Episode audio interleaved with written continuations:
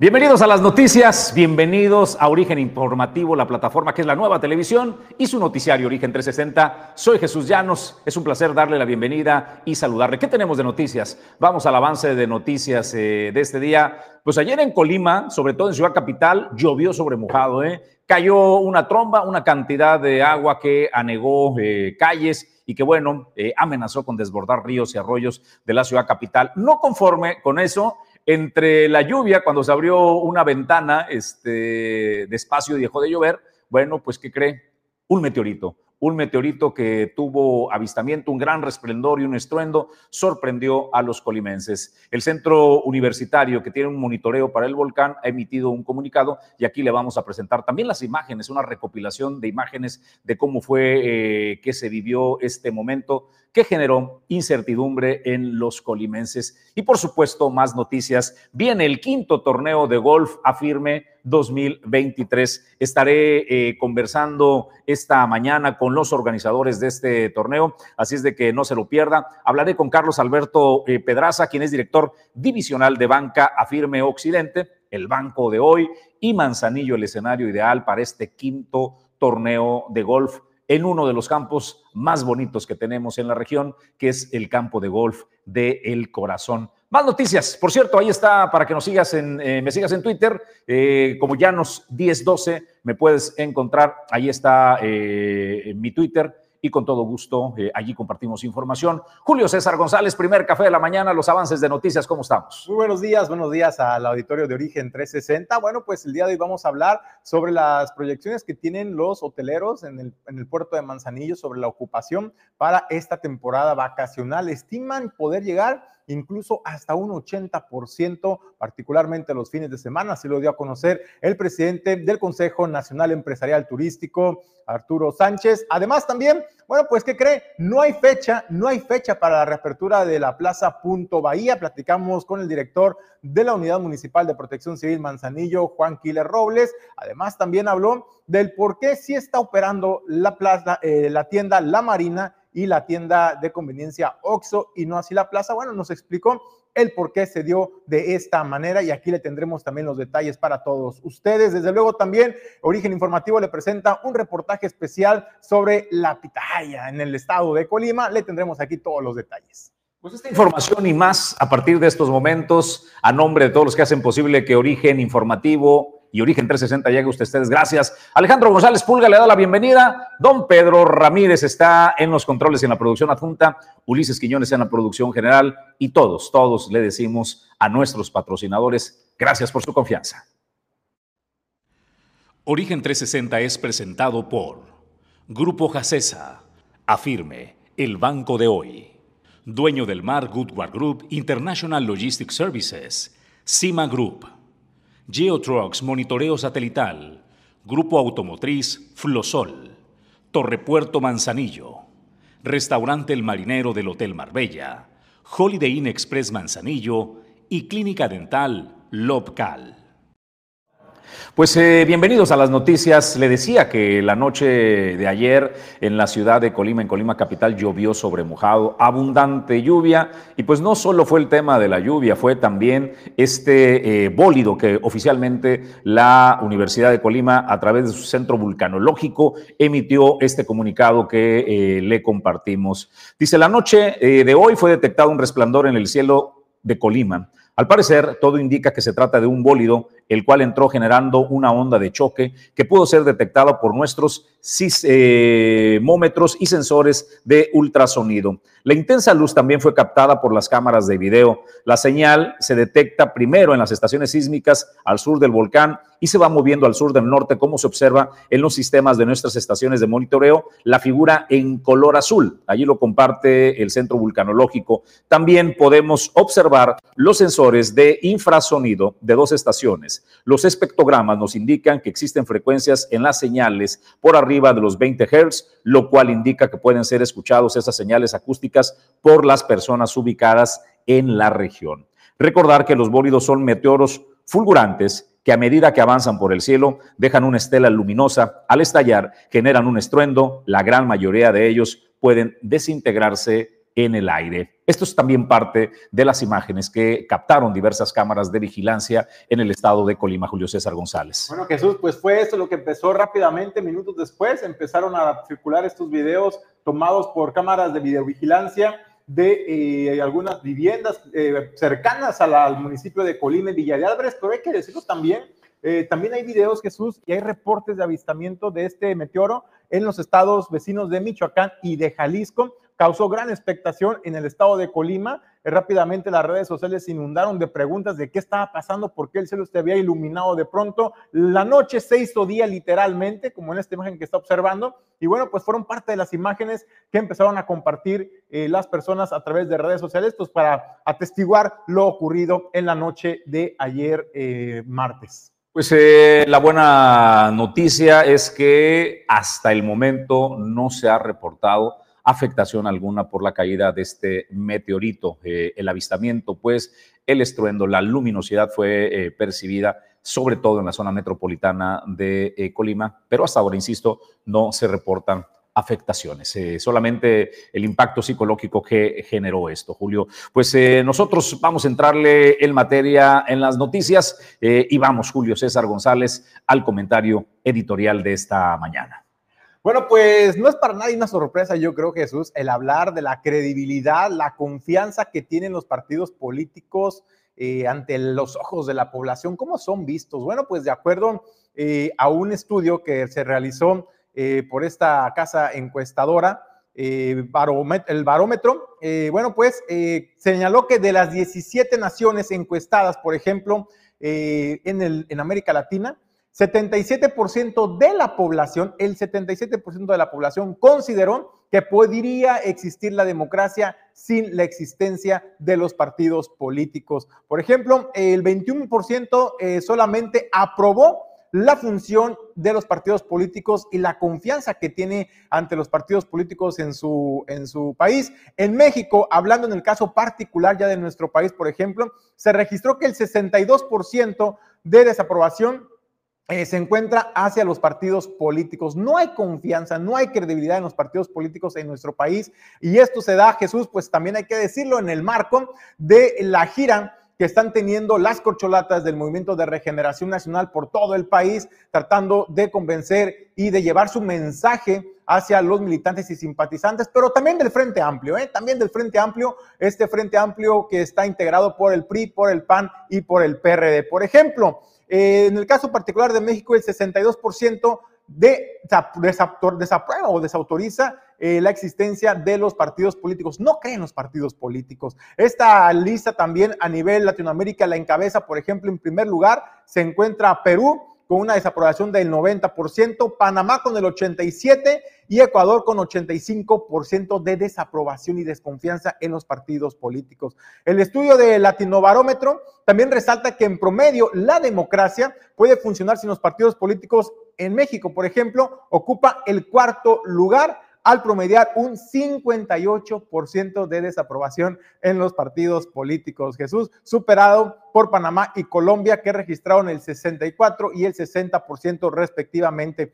Ahora bien, ¿qué países desconfían más de los partidos políticos? Bueno, pues el apoyo a los partidos políticos se ha visto desfavorecido en América Latina en la última década. La encuesta destaca, por ejemplo, que en 2013 el 58% de la población estaba de acuerdo en que la democracia en sus países no puede existir sin el sistema de partidos políticos. Percepción que bajó a 14% en los últimos 10 años. Están perdiendo la confianza de la población, están perdiendo la credibilidad también de la población. El país que más redujo su aprobación de los partidos políticos fue Venezuela, por ejemplo, ojo con este dato, que en 2013 había registrado una aprobación del 82%, pero en 2023 se redujo hasta un 53% en la aprobación de dos partidos en este país de Venezuela. Una diferencia de 28 puntos tan solo en los últimos 10 años. Le sigue también República Dominicana, por ejemplo, que hace 10 años había obtenido una aprobación del 76%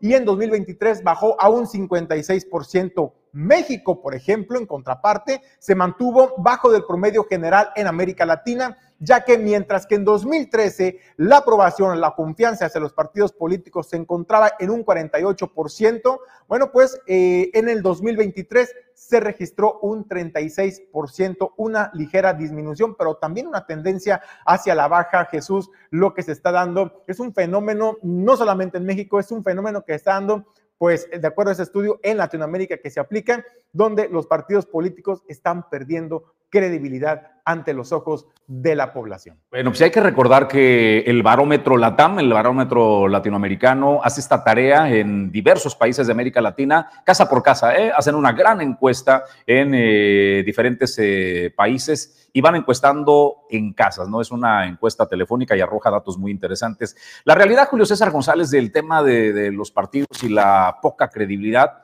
creo que en general es la clase política y no es para menos. Uno ve que basta con cambiarse la camiseta y se purifican, ¿no? Son las mismas personas con siglas distintas. Yo le puedo enumerar N cantidad de, personas que de la noche a la mañana pasaron del Partido Revolucionario Institucional, por ejemplo, al Partido Acción Nacional, de la Acción Nacional pasaron a Morena, y ahí están, ¿no? Este, en el verde ecologista, el movimiento ciudadano, es la misma clase política que cambian solamente la nomenclatura, no cambian las siglas y con eso parece un efecto purificador, pero en esencia son las personas y las personas que integran los partidos políticos es lo que están rechazando y ojalá, ojalá lo terminen entendiendo los partidos eh, políticos por el bien de nuestra nación. Pues nosotros vamos a otros temas y más eh, noticias para comentarle. Le recuerdo que hoy nos vemos a partir de las 11 de la mañana en vivo sobre la mesa, este programa de análisis y debate eh, político. Pues hoy vamos a hablar del superpeso mexicano. Ahí están jugando venciditas, ¿eh? Este, nuestro Beni contra el dólar, ¿eh? ¿Quién puede más? Ya anda en los, abajo de los 17. Hacía mucho tiempo que el dólar no lograba cifras tan espectaculares. Y hoy planteamos beneficios y en signos de interrogación y riesgos o sea, ¿qué riesgos hay con, con, el dólar, con este superpeso mexicano que está venciendo al dólar? Y también vamos a hablar de algo importantísimo, Julio César, para los eh, colimenses y me parece que para los mexicanos, la ley de asentamientos humanos. Aquí se ha aprobado en el estado de Colima. Eh, tan solo es uno de los puntos, el fin de colonias sin municipalizar. ¿Y qué más, Julio? Debemos recordar que aquí hemos planteado, han venido eh, representantes de colonias, de familias. Tenemos decenas de colonias en todo el estado de constructoras que sin escrúpulos construyen, comercializan, entregan las casas y no las municipalizan, las dejan carentes de servicios por parte del municipio, que se lava las manos y dice yo no puedo atender ese tema porque a mí no me ha entregado la constructora, tal colonia no se ha municipalizado. Y es una bronca el tamaño del mundo, Julio. Bueno, pues la verdad es que pues ya están poniendo cartas en el asunto en el Congreso del Estado, Jesús. Vamos a ver eh, sobre todo, todavía falta considerar muchos temas en este, en, este tema en particular. Por ejemplo, Villa de Álvarez Jesús es uno de los municipios que también le ha apostado y ha logrado esa sinergia con los constructores, con los desarrolladores de vivienda para poder hacer la municipalización de sus colonias. Me parece que podría ser eh, punta de lanza el municipio de Villa de Álvarez en el estado de Colima para empezar a atender un problema que se ha heredado durante muchísimos años y que pone en riesgo también la prestación de servicios públicos, la calidad de estos a la población en Colima. Gracias, eh, Julio. El lunes, como cada lunes, eh, la comunidad portuaria Manzanillo, la Copoma y Origen Informativo, tenemos un programa especializado en los puertos el país y el puerto comercial de Manzanillo. Hablamos del comercio exterior, de la logística y de temas que eh, importan respecto pues a este motor de la economía que son los puertos. Eh, el pasado lunes hablamos acerca de las ODS. ¿Qué son las ODS? Bueno, pues eh, son los Objetivos de Desarrollo Sostenible y los puertos marítimos. Ahí están estos objetivos de desarrollo sostenible que aplican para todo, ¿eh? Eh, y por supuesto lo aterrizamos solamente en eh, los puertos. Son 17 metas que se han eh, fijado las Naciones Unidas y que empresas y asociaciones civiles han comprometido. Ejemplo, erradicar la pobreza, hablar del el hambre cero, salud y bienestar, hablamos de educación, entre otros temas, la vida submarina, la acción por el clima. Esos son los objetivos de desarrollo sostenible. ¿Cómo se asumen desde los puertos? Eh, comerciales en el mundo de la logística y del comercio exterior. Allí platicamos con eh, ponentes pues muy interesantes. La doctora Fabiola Polo, ella es directora de responsabilidad social y sustentabilidad de Grupo Corsec y así, así nos habló de estos objetivos aplicados en los puertos y la logística. Estamos hablando hoy en día que tenemos sobre la mesa tres temas fundamentales de atención, que es el cambio climático, que es la biodiversidad y que son los temas de inclusión. ¿Qué está pasando hoy en nuestro mundo? Que al final del día tenemos que plantearnos metas y objetivos precisamente para poder conservar el bienestar de las personas. ¿De dónde viene el desarrollo sostenible? ¿Qué es lo que buscamos con este desarrollo? Buscamos poder conservar lo que hoy en día, todos los elementos naturales y no naturales que estamos utilizando para poder conservar el bienestar de las generaciones futuras. Pero todo el mundo está hablando de esto, pero ¿qué realmente va a lograr llegar a estos objetivos? Estamos hablando de la responsabilidad social, que si bien podemos entenderlo desde una responsabilidad que tenemos las personas y las organizaciones de responder a los impactos que generan nuestras acciones y nuestras decisiones a la sociedad, a la economía y al medio ambiente. Pero podemos llegar a este desarrollo sostenible sí o sí, todos asumimos esta responsabilidad social como base fundamental, tiene el cumplimiento con la ley y la contribución a este desarrollo equilibrado entre lo que es lo social, lo económico y lo ambiental. Y solamente de esta manera, poniéndonos todos eh, sobre este margen a esta responsabilidad, las personas y las organizaciones podemos lograr este desarrollo sostenible. Group, 21 años de ofrecer soluciones logísticas en los principales puertos del país. Movilizamos más de un millón de contenedores en el 2022 en diversos puertos de México. Contamos con recinto fiscalizado estratégico, punto de inspección fuera del puerto, más de 70.000 metros cuadrados para maniobras y espacio para más de 225.000 TEUs. Imparables. Cima Group. Grupo Jacesa. Más de 30 años en Manzanillo. Cuenta con la mejor terminal de carga general de los puertos de México. Terminal de servicios, transporte y servicios aduanales. Si deseas importar o exportar desde Manzanillo, Grupo Jacesa es tu aliado confiable.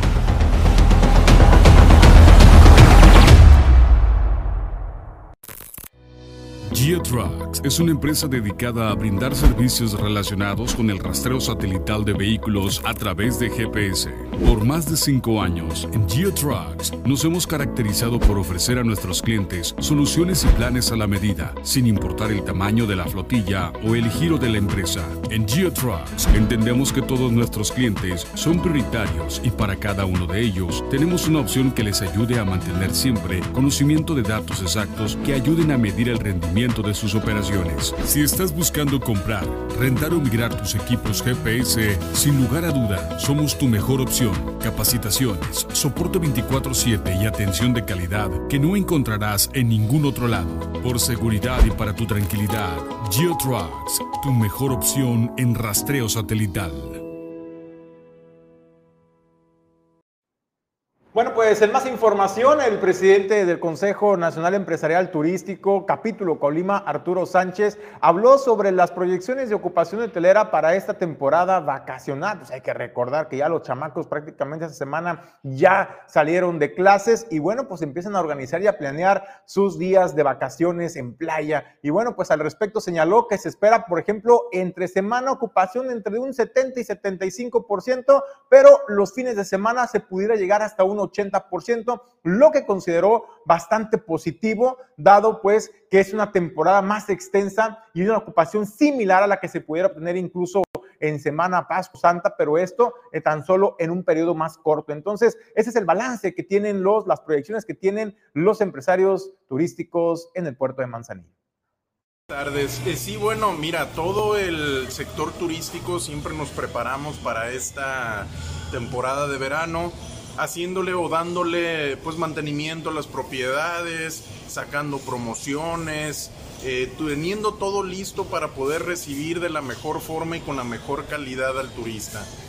Eh, nosotros, bueno, esperamos históricamente esta, estas semanas de verano se llegan a alcanzar entre el 70 y quizá el 80% de ocupación en las tres o cuatro semanas que son de verano eh, no es lo mismo que sucede en la Semana Santa o en la última semana del año donde sí son llenos totales, eh, pero solamente es una semana. En verano andamos entre el 70-80% de ocupación, pero es una temporada mucho más larga que puede dejar y la misma derrama económica que dejan las últimas, estas últimas semanas que les comento.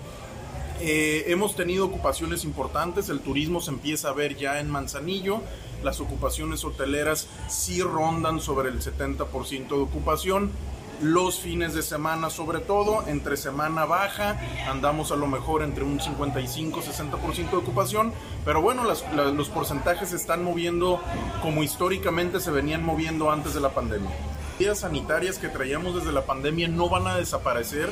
Las propiedades hoteleras y restauranteras las vamos a seguir aplicando porque es dar una mejor, un mejor servicio, mucho más calidad eh, en la limpieza de las cosas. Eso llegaron para quedarse. La mayoría de las cosas, como te digo, no van a cambiar, no se van a quitar. Seguimos implementando por medio de la Asociación de Hoteles y Moteles el programa que se llama Hotel Seguro. Es una certificación en donde se cumplen con todos estos protocolos. Este año la mayoría de las propiedades se certificaron y vamos a hacer lo mismo el año que viene. Realmente los que la tomaron fueron propiedades hoteleras y estamos hablando que por lo menos un 80% de las propiedades que están adheridas a la Asociación de Hoteles cuentan con esta certificación. Hace unos días, eh, la plaza comercial Punto Bahía, que ha sido referente nacional, porque les pasan cosas a cada rato, cosas terribles, ¿no? Por ejemplo, que se les colapse una parte de su edificio y le quite la vida a una persona. Hace días se incendiaron automóviles en su interior, en el estacionamiento subterráneo, lo que generó pues eh, movilización para evacuar a las personas que estaban en eh, las salas de cine de Grupo Cinépolis que, que allí están. Derivado de estas acciones, eh, Protección Civil Municipal y el Ayuntamiento decidieron clausurar, pasear parcialmente la plaza. ¿Por qué parcialmente? Bueno, porque la tienda departamental La Marina y una tienda Oxxo que están allí en esta Plaza Punto Bahía sí están funcionando y nosotros preguntamos, ¿cuál es el criterio? ¿Por qué una, una parte de la plaza sí funciona y el resto de los locales no funcionan. Julio César González fue a conversar con el director municipal de protección civil, Julio César González. ¿Qué dice Juan Quiles? Bueno, pues de entrada Jesús comentaba y hace la precisión de que por qué la Marina sí puede seguir eh, pues prestando el servicio a la población, igual que esta tienda de conveniencia, porque ambas cuentan con eh, entradas, accesos, accesos y salidas independientes a la plaza, es decir, que van directamente a la, a la, calle y esto pues ya no tienes que ingresar a la plaza para poder tener acceso a estos dos comercios. Bueno, también Juan Quiles reconoció, Jesús, que dentro de las supervisiones de los protocolos en materia de seguridad se encontraron diversas irregularidades en los protocolos aplicados y también algunas fallas en el instrumental eh, o en el equipo o en las instalaciones, incluso anti, anti incendios. Y esto es lo que comenta Juan Quiles, donde ya se les hizo las observaciones y el tiempo que pudiera eh, llevar para la reapertura de la plaza dependerá si la Plaza Punto Bahía cumple en tiempo y forma con todas esas observaciones y requerimientos en infraestructura, mejora de protocolos que Protección Civil le ha impuesto. Hay que recordar que la clausura va sobre la plaza, lo que es lo, el flujo de personas dentro de la plaza. Lo que es la tienda comercial La Marina tiene un acceso adicional. De hecho, ellos el, el acceso o puertas que tienen que dan a la plaza están cerrados. Eh, el OXO, pues en realidad no tiene ningún acceso que dé dentro de lo que es la plaza, tiene un acceso al frente y otro acceso lateral, un acceso de servicio. Este, la plaza, la plaza Punto Bahía, la clausura va sobre ella. Todos los negocios que se ven afectados, que pues para llegar a ellos, este, sí circulan a través de estos accesos, eso sí, sí se ven, sí se ven afectados. Vaya, esto por qué? Por la cuestión de, del tiempo de, evacuación y de que deben de solventar lo que son los sistemas contra incendio, ¿no? Los que se utilizaron, hay algunos que tuvieron por ahí algunos defectos, otros donde están fallando, algunos que se detectaron que ahora deben adicionar y al no, al no tenerlos, pues no es un lugar seguro contra incendios, ¿no? En este caso ya se les informó que deben solventar eso para poder retirar el sello de clausura y continuar con su proceso que ya, ya tienen establecido, ¿no? Que vienen las dictaminaciones, que vienen las capacitaciones, inclusive deben generar una obra civil donde van a tener unos accesos de, bueno, unas salidas de escalera de emergencia por cada lado del, del edificio que se le van a requerir de nuestra parte. Oye Juan, pregunta, eh, estas observaciones, por ejemplo, de la falta de infraestructura o adecuaciones en materia de prevención de incendios o combate a incendios, así como las salidas de emergencia de la propia plaza, este, no, no serían observaciones, digamos, básicas que se debieron haber hecho desde un principio y no esperar a que sucediera lo que sucedió para hacer estas observaciones o recomendaciones? Pues en su momento lo, lo presentan, pero hay que tener hay que recordar que tienen que eh, recargar sus extintores, estos pueden estar recargados y pueden tener un vencimiento, los sistemas contra incendio también deben estarse probando, deben estar certificados ¿sí? o avalados ya sea por la Secretaría del Trabajo, una unidad verificadora o una inspección nuestra. En este caso, pues siempre se ha hecho la inspección. En este momento les fallaron, ¿sí? Están fuera de, como quien dice, de su tiempo, no han renovado esta, esta, esta validación. Los detectores de humo también cada cierto tiempo tienen que estarse revisando, deben presentar ellos las bitácoras donde se están revisando estos equipamientos. Y lo, lo estructural, en este caso, pues sí debió haber sido desde su, su, implementación, ¿no? O sea, su, su, construcción, ¿no? Desde, desde el momento que le autorizan, tiene que considerarse este tipo de, este tipo de salidas. Eh, en este caso nosotros la, la después en este caso después del sismo ya la, la fundamentamos la, se las hicimos saber y prácticamente ya no se le está pidiendo ninguna autoridad de, desarrollo urbano, ¿no? sino directamente nosotros para en este caso el desalojo, el flujo de personas. ¿Cuenta con sistemas contra incendios la plaza o apenas van a hacer algunas adecuaciones o instalaciones como detectores de humo y ese tipo de cuestiones? No, cuentan con sistema contra incendio y además cuentan con equipamiento. En este caso tienen que recargar el equipo contra incendio que son los extintores, detectores de humo, este, los equipos de bomberos se le pidieron que adicionaran más, ya se le pidieron equipos de respiración autónomo para unas partes de la plaza, que en este caso son adicionales posterior a, este evento que se presentó. Este, y también cuentan con sistema contra incendio, hidrantes, agua, este, mangueras, este, ¿cómo se llaman? Los turbojets, los chiflones para poder realizar los ataques correspondientes, que se utilizaron en esta ocasión, pero pues sí presentaron por ahí algunas fallitas, por lo cual se les va a pedir que lo renueven, lo reparen y en este caso validarlo.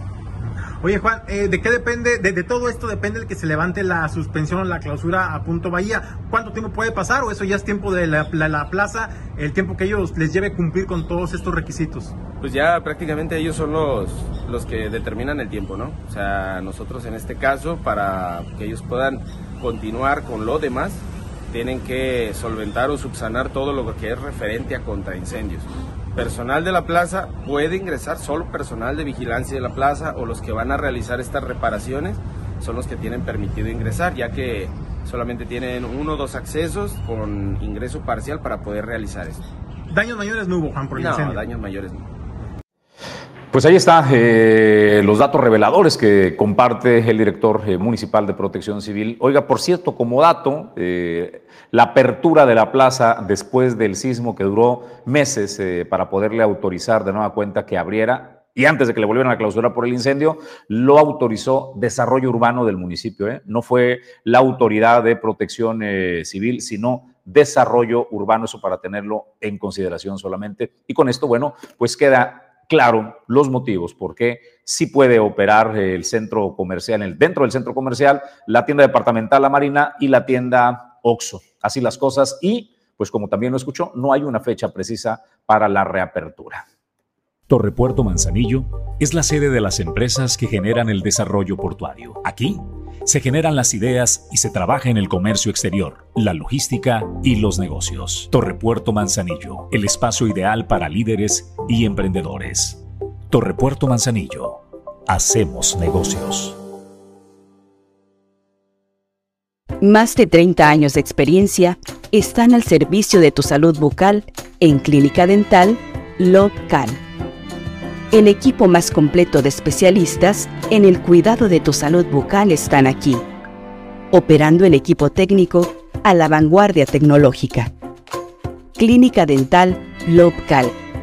En Manzanillo, somos los profesionales.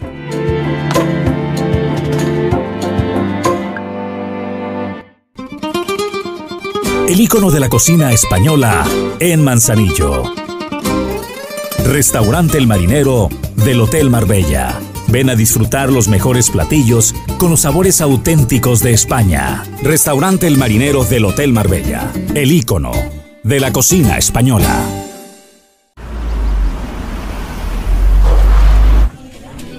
Hoy llegaba el nuevo. Dicen que tiene tanto estilo que diseñadores top le piden consejo. Supe que es tan eficiente que puede hacer dos cosas a la vez luego ganó millones en línea vendiendo broches de Catarina.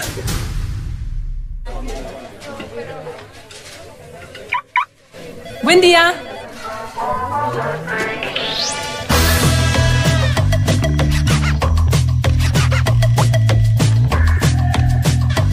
Cuando encuentras diseño deportivo, conectividad total y un motor turbo eficiente, lo haces en el nuevo Chevrolet Onix 2023. Chevrolet Onix dice todo de ti.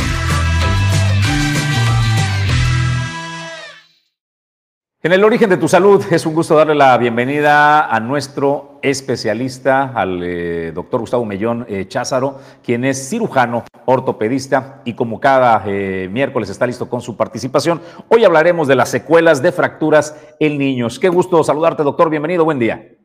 Hola, muy buen día, estamos hoy con información importante para tu salud. Y sí, efectivamente, nuestro tema el día de hoy son fracturas en niños. Pues entremos en materia, doctor, cuéntanos. Claro, las secuelas de las fracturas en niños son una complicación de las fracturas. Es algo que puede ocurrir en cualquier pequeñito que no se atienda adecuadamente una de estas lesiones. Las fracturas en los niños, ya lo habíamos platicado un tema anteriormente, pueden afectar el cartílago de crecimiento cualquier caída, cualquier golpe, cualquier lesión tiene que ser valorada adecuadamente por un médico profesional y el diagnóstico nosotros lo hacemos con estudios radiográficos. Estos los pide el profesional dependiendo del mecanismo de lesión, el médico va a pedirte radiografías, pues principalmente cuando tenga el pequeño dolor, cuando tenga algún problema relacionado al, al golpe, incapacidad para moverse, para pisar. Es entonces cuando la radiografía nos va a evidenciar, nos va a demostrar que tenemos esta lesión ya encontrando la fractura y diagnosticándola, se debe de tratar adecuadamente. Hay casos en los que la fractura te van a indicar a tu pequeño que no pise nada más o una férula o indicación en ocasiones de una cirugía para corregir tanto la deformidad como eh, mejorar la probabilidad de que no tenga estas secuelas. Entonces, a pesar de, esto, si el pequeño no se trató adecuadamente en un inicio, la fractura puede consolidar de una forma inadecuada, lo cual va, va a generar una cosa que llamamos consolidación viciosa. La consolidación viciosa es una de las, eh, de las principales consecuencias de una fractura maltratada y no es otra cosa más que eh, la fractura pegó chueca, pegó de una manera inadecuada y esto no solamente lo percibimos como una deformidad, como que no se ve derecho, sino que en ocasiones, cuando la deformidad no es tolerable, nosotros vemos al pequeño que va a tener complicaciones como eh, limitación para la movilidad, es decir, la función no vamos a mover adecuadamente esta extremidad, el pequeño va a tener problemas para caminar, para levantar el brazo, para mover la muñeca. Y esto es todavía más delicado, más grave que solamente la deformidad, porque la función es más importante que, que se vea bonito. Entonces, eh, este tipo de secuela, dependiendo del grado de deformidad, dependiendo qué tan chueco esté la fractura, qué tan mal haya pegado, es cuando vamos a tener estas complicaciones para la función. Entonces, si nosotros no tratamos estas complicaciones a tiempo, el pequeño sigue creciendo y es cuando vemos que tiene más complicaciones como dolor crónico, eh, más problemas para la marcha, asimetría al caminar y empieza a tener desgaste en diferentes articulaciones, diferentes partes del cuerpo. Oye, doctor, nos preguntan, nos mandan mensaje del auditorio de origen informativo, nos preguntan para reforzar los huesos los cartílagos en los pequeños después de una fractura, después de una lesión? La alimentación que el mexicano tiene es una alimentación muy, muy balanceada. Entonces, si nosotros eh, no, es, necesario agregar como tal un suplemento alimenticio, lo que son los vegetales, los eh, minerales, la, la, verdura que comemos en mexicano es muy variada, la tortilla y el huevo tienen mucho calcio, la vitamina D la producimos, que también es un elemento muy importante para cuando eh, eh, necesitamos que este calcio se fije al hueso. La producimos gracias al sol. Nuestro medio no requiere un suplemento adicional para que el hueso se, se fortalezca como tal. En algunos países, eh, Gran Bretaña, en, Reino Unido, en, en, algunos otros lugares como Rusia o Canadá, donde no se exponen mucho al sol, tienen que estarle agregando a muchos alimentos vitamina D. Entonces, eh, aquí nosotros realmente si algo nos sobra es la fuente solar. No es necesario un suplemento alimenticio más que tenga una alimentación balanceada y libre de comida chatarra. Oye, déjame aprovecho, eh, doctor, porque no sé si recuerdas que durante la época aguda del COVID surgieron un montón de, recetas y de recomendaciones de cómo podíamos fortalecer nuestro sistema inmune para, pues, para combatir el COVID. Y la vitamina D precisamente era una de las recomendaciones. Y como lo dices, en zonas de costa, como por ejemplo en, en el estado de Colima en general, que tenemos mucho sol, eh, ¿qué sucede cuando la gente se pone o se pone a tomar de manera adicional vitamina D? Si tomas una dosis eh, recomendada, que no exceda la dosis habitual, que sería una o dos cápsulas dependiendo la presentación, no debe de haber mayor problema. Pero si tú excedes esa recomendación, eh, la vitamina D es hepatotóxica. ¿Qué quiere decir? Puede ocasionar daño en el hígado. Eh, otros, otras vitaminas se filtran o se van a través del riñón y su, incluso los minerales. Si nosotros excedemos esta recomendación de la alimentación habitual y abusamos de estos vitamínicos, vamos a tener cálculos en el riñón o problemas de obstrucción urinaria. Entonces, eh, son varias las complicaciones que podemos eh, tener si abusamos de estas sustancias que realmente las obtienes en una alimentación balanceada y tu organismo, siempre y cuando tengas ninguna enfermedad del metabolismo del calcio o del aprovechamiento de estas vitaminas, eh, no tendrías por qué necesitar algo adicional. Oye, doctor, también preguntarte para poder dimensionar, por ejemplo,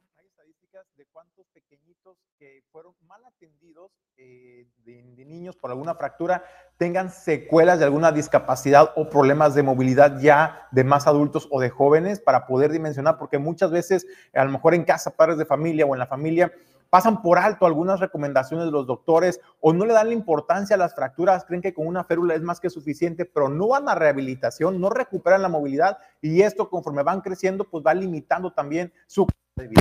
Exactamente, eh, Julio.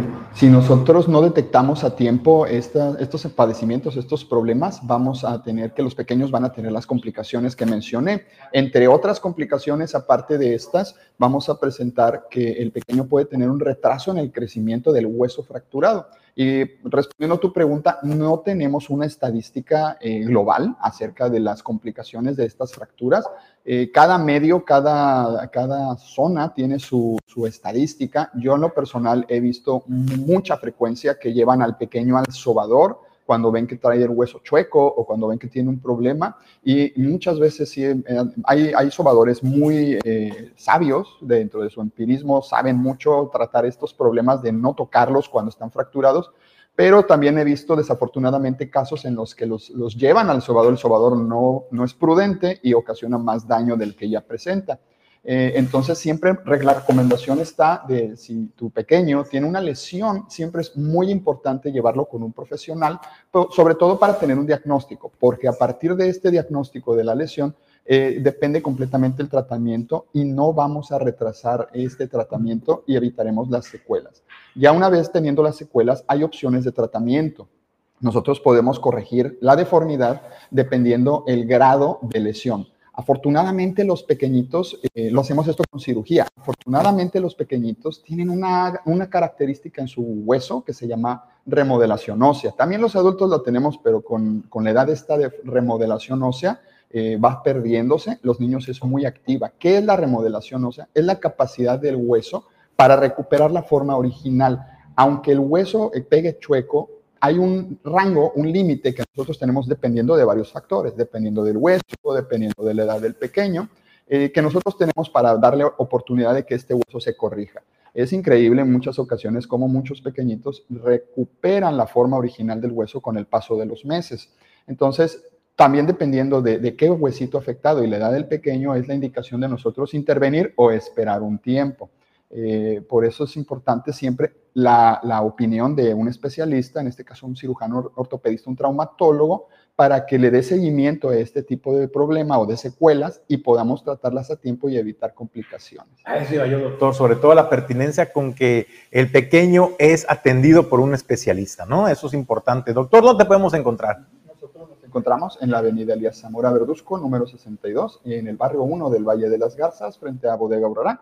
Y estamos ahí para cualquier consulta, cualquier eh, situación. Estamos ahí. Nuestro teléfono es 314-33-545-75. Estamos a la orden.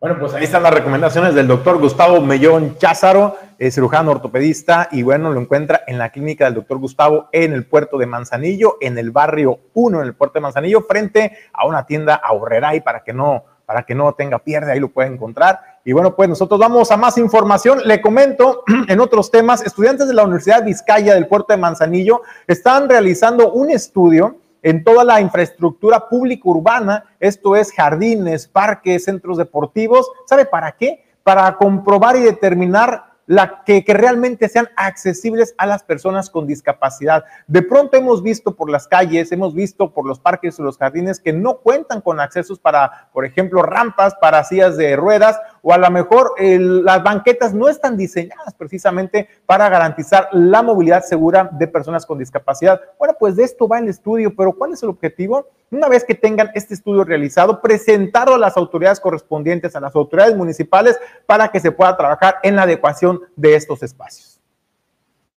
Trata de análisis de espacios públicos para ver qué es lo que falta para las personas con discapacidades y venimos de parte de la Escuela Universidad Vizcaya.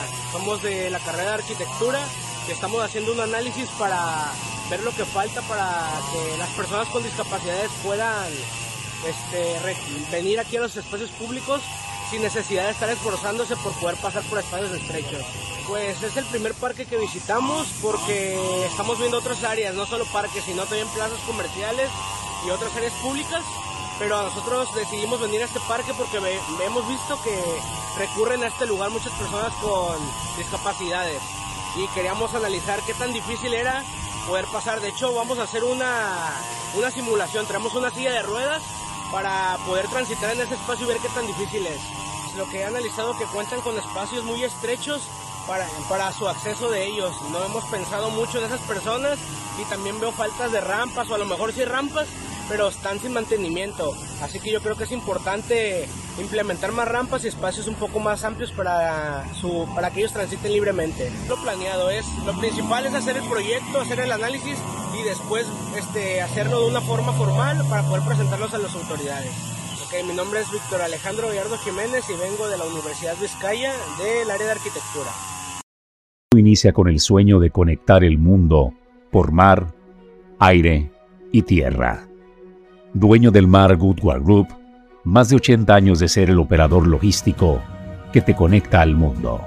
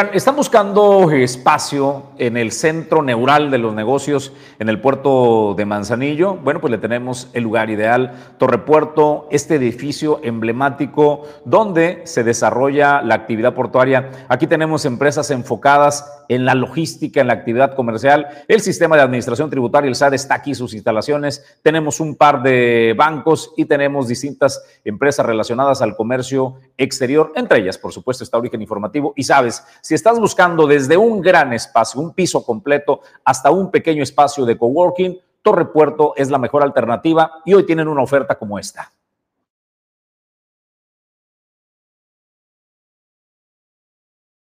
Torre Puerto Manzanillo está en el epicentro de la actividad portuaria con la oficina ideal para ti. 313 metros cuadrados, ubicada en el cuarto piso con una espectacular vista al puerto. Capacidad hasta para 40 personas. Aire acondicionado, cuatro privados, sala de juntas, recepción, área para site, salidas eléctricas de voz y datos. 40 tarjetas de acceso al edificio, 3 cajones de estacionamiento para auto y 3 para motocicleta.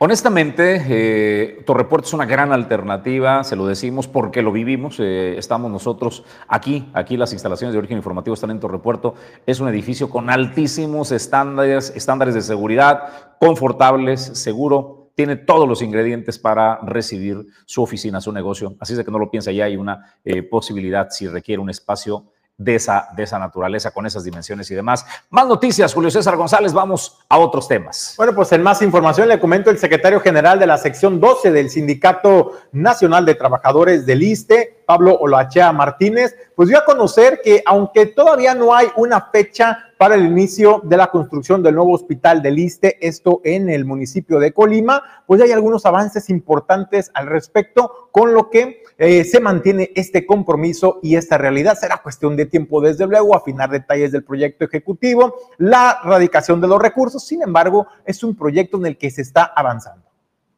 Dando continuidad al proceso de, informar en esta situación, tuvimos una, mantuvimos una reunión hace un par de semanas con nuestra líder estatal de FESE, la licenciada María Dolores González Mesa, donde eh, expusimos esta situación nuevamente con ella, ella lo tiene ampliamente conocimiento de esta situación. Ella posteriormente tuvo una reunión en la Ciudad de México con el licenciado Joel Ayala, donde eh, dentro de la agenda ya del propio licenciado tomó y retomó el, tema de Colima. A voz de la propia licenciada Dolores González Mesa, eh, nos hizo saber que el tema, bueno, ya quedó en manos de, del licenciado Joel Ayala, reforzando esa situación. Al parecer tuvo ya pláticas con la coordinadora eh, Rosa Isela a nivel nacional y, la, bueno, la, respuesta que nosotros obtuvimos era que efectivamente ya estaba puesto sobre la mesa para que de manera eh, efectiva pues empiecen a, tomarse decisiones ya en relación a, la, creación y la construcción pues, del hospital aquí en Colima. Hace la semana pasada tuvimos también la visita de supervisión de una delegación por parte del director general que vinieron a revisar y analizar cómo estaban eh, los puntos que quedaron pendientes en la visita que tuvimos por parte del director. La información que tenemos es que el 80% de los puntos que se manejaron en ese, en ese momento durante la visita del director fueron ya, este, eh, finalmente se terminaron, se concluyeron. Hay algunos temas que quedaron solamente pendientes, pero que en breve este, quedarán ya este, bien ya estructurados, ¿no? En ese sentido. Es cuestión de una hora y diez minutos para que estemos en vivo desde los estudios de origen informativo con Sobre la Mesa, el programa de análisis y debate. Hoy vamos a hablar de el superpeso, los beneficios y entre paréntesis riesgos, hay riesgos, hoy vamos a hablar de eso. Además, en el Estado, la nueva ley de asentamientos humanos es el fin de colonias sin municipalizar y qué más. No se lo pierda, vamos a abrir el debate a partir de las 11 de la mañana en Origen Informativo. Vamos a más noticias. Sabía que en Colima producimos pitahaya, esta fruta que se puso de moda en el mundo, conocida también como el dragon fruit, la fruta del el dragón, y que es una delicia y que es también una fruta sumamente cotizada. La pitahaya es una planta parásita que se planta por lo que le llamamos, se reproduce por lo, más práctico es por lo que le llaman es, esqueje. Más o menos una parte de aquí se corta, se corta de aquí de, este, de esta parte estrangulada y eso es como una plantita. Y de ahí se, empieza a desarrollar. Es, eh, como decimos nosotros el campo, muy burra.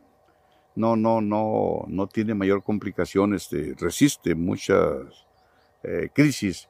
Es una planta que consume poca agua pero no es reacia al agua. La planta produce, empieza a ensayar, como decimos acá, a las primeras frutas al año, al año de plantada. Eh, la etapa de producción es regularmente de junio a septiembre, es, eh, junio, julio, agosto, septiembre, más o menos tres meses, tres meses y medio, máximo cuatro, en que se puede cosechar.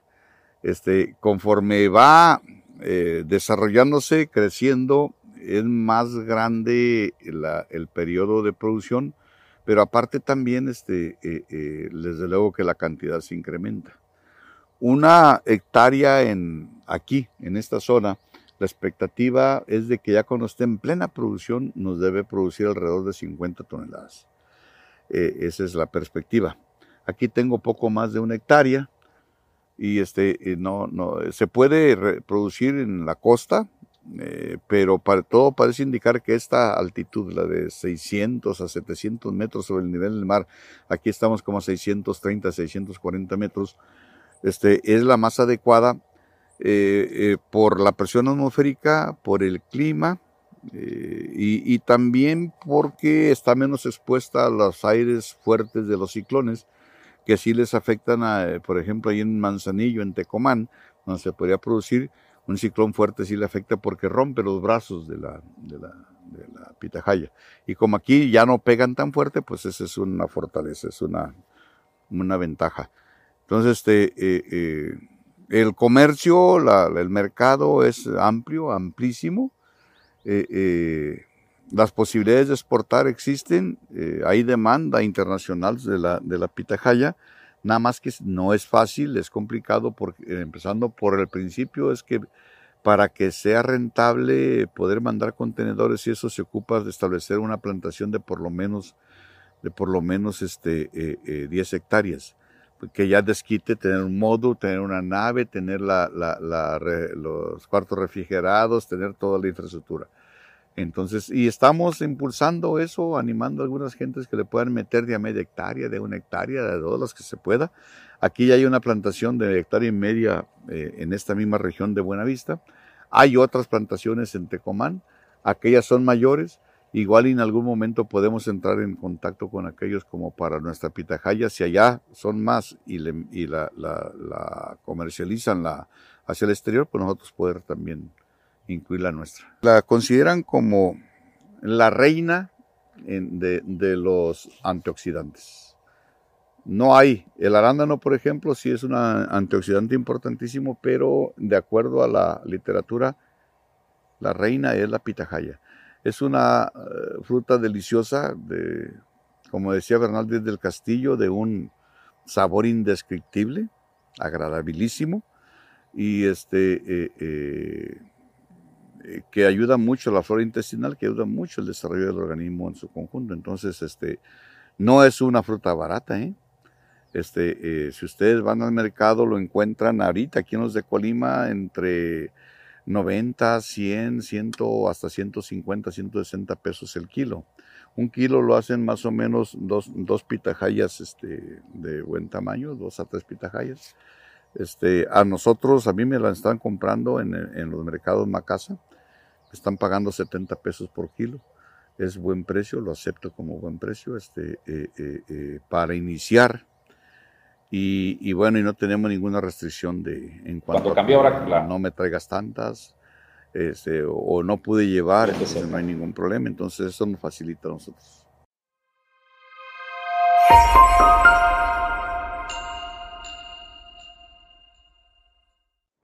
Las condiciones para estrenar se ponen cada vez mejor que nunca y si usted es amante de las pickups, pues prepárese. Para mí es un gusto darle la bienvenida en el estudio a Beatriz Bernal, quien es asesora de una de las marcas premium de los pickups y de los vehículos eh, todoterreno de lujo, que es GMC. Beatriz, primero te doy la bienvenida. Gracias por estar en Origen Informativo. Bienvenida. Gracias. Oye, pues viene el lanzamiento de esta joya, la Canyon 2023 y será el día de mañana. Beatriz, que nos cuentes, por favor, todos los detalles. Sí, mire, em, les estamos haciendo la invitación a partir del día de, bueno, el día de mañana a partir de las 6 de la tarde. Em, para que conozcan lo que es este, la Canyon 2023 en dos versiones. Contamos con la de Nali y la AT4. Denali es como que el segmento, es, no es como que es el segmento más alto dentro de GMC, es la versión Sí. más, más Es alta. la, ajá, es la versión más alta. eh, ahora sí que son iguales, pero distintas. Oye, cuéntanos qué vamos a encontrar, qué características especiales trae este nuevo vehículo de Canyon. Pues en. ay, Ya le, le ganó la, la- la emoción, ¿no? O sea, que dentro de las características, para empezar, había tardado un poco, ¿no? La versión Canyon en, en- en salir. Sí. Este, y ahora viene ya con esta versión 23. Es correcto. Ahorita, eh, en este caso, pues sí, vienen muy, muy, muy, muy, con una alta tecnología. Eh, en este caso, las, las unidades entre ambas, eh, si hacemos las comparativas, una surrines, pues vienen siendo, ahora sí que los mismos. En el caso de, de la Denali, sus asientos son de, son de piel. En el caso de AT4, son, sus asientos son, es piel y tacto piel. Oye, la, cambió la el motor, cambió la suspensión. ¿Qué características nuevas trae en este sentido? Em, la unidad trae un motor de 2.7, eh, es de cuatro cilindros.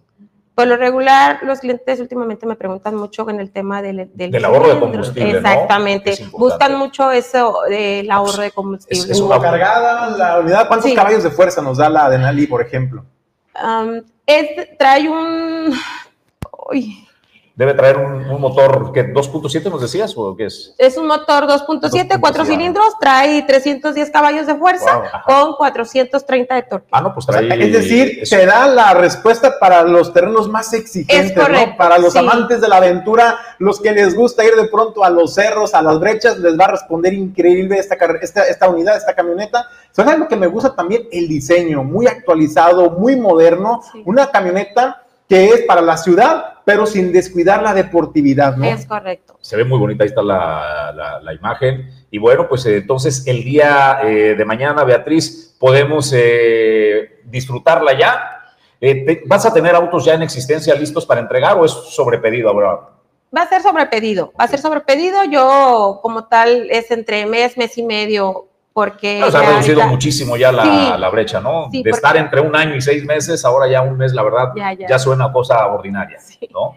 Pues entonces, a quienes quieran eh, disfrutar y conocer esta joya de eh, GMC, esta Canyon 2023, pues no se lo pierda a partir de las 6 de la tarde el día de mañana. Por último, Beatriz, me gustaría eh, preguntarte qué eh, condiciones están estableciendo para solicitar crédito, por ejemplo. Eh, contamos con excelentes planes de financiamiento, así como excelentes promociones, tanto como en Pickup y en UV. Eh, cero comisión por apertura. En este caso, en Pickup, la verdad, no contamos con alguna promoción, solamente en NUV y Oye, ¿el, el- el sistema de arrendamiento también lo, lo tienen disponible? Ajá, es este arrendamiento, eh, persona moral, persona física con actividad. eh, el arrendamiento es de dos hasta a cuatro años máximo. Pues no se pierda la oportunidad, ya lo sabe, GMC está lista, la Canyon 2023. Mañana estamos todos, todos invitados en eh, las instalaciones de GMC en el Boulevard Costero Miguel de la Madrid. Te agradezco a Beatriz Bernal que nos hayas acompañado esta mañana en Origen Informativo. Gracias, Beatriz. Vamos nosotros a más noticias. Julio César González y otros temas. Nos vamos ya, nos dicen que es hora. No se pierda a las 11, nos vemos en Sobre la Mesa, el programa de debate y análisis político. En instantes estaremos abordando los temas con nuestros panelistas. A nombre de todo el equipo, gracias. Alejandro González Pulga, Pedro Ramírez ahí en producción adjunta y por supuesto en controles, Ulises Quiñones en producción general y mi compañero de fórmula y conducción, Julio César González. Nos vamos, Julio. Gracias por acompañarnos en este recorrido informativo. Los esperamos mañana 9 de la mañana con más información. Soy Jesús Llanos. A nombre de todo el equipo, gracias por su compañía. Cima Group, 21 años de ofrecer soluciones logísticas